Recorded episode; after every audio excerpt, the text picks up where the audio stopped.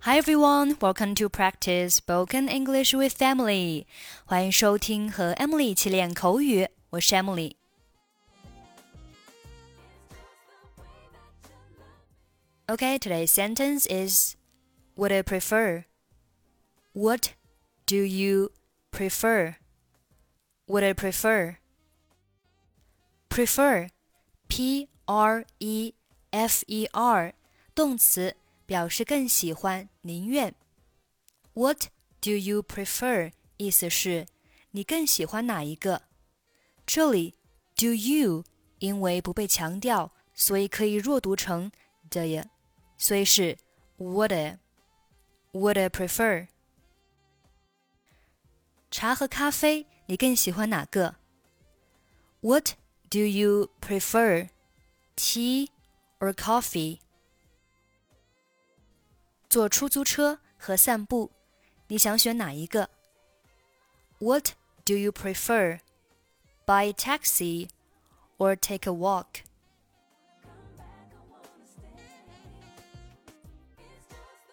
你喜欢咖啡还是茶？Do you prefer tea or coffee?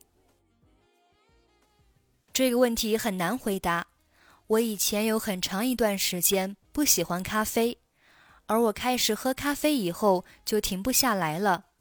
我以前每天喝三杯或四杯咖啡，结果晚上睡不着，所以我就不再喝咖啡了。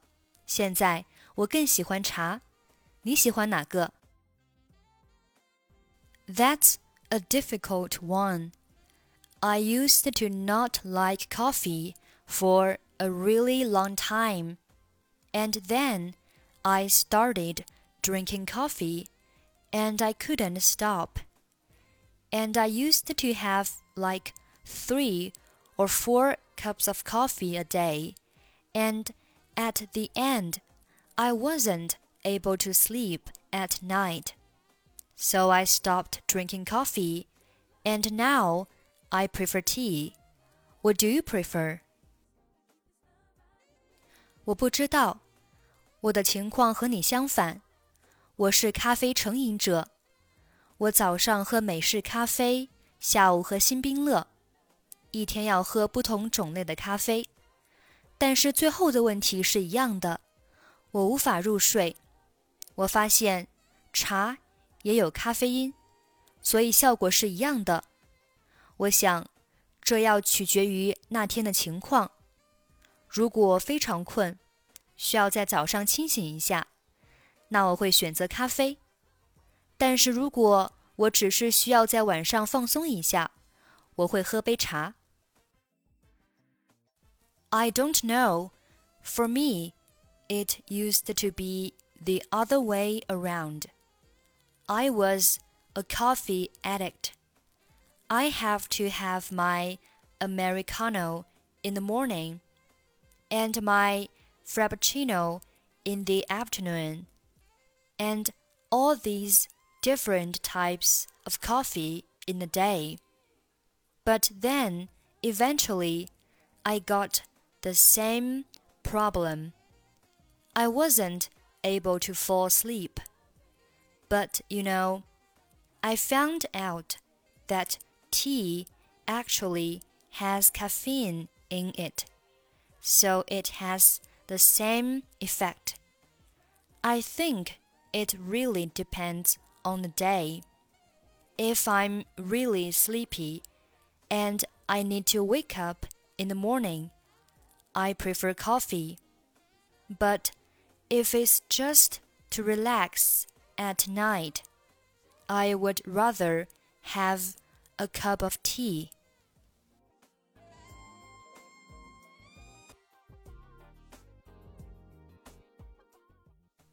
Do you prefer tea or coffee? That's a difficult one. I used to not like coffee for a really long time, and then I started drinking coffee, and I couldn't stop.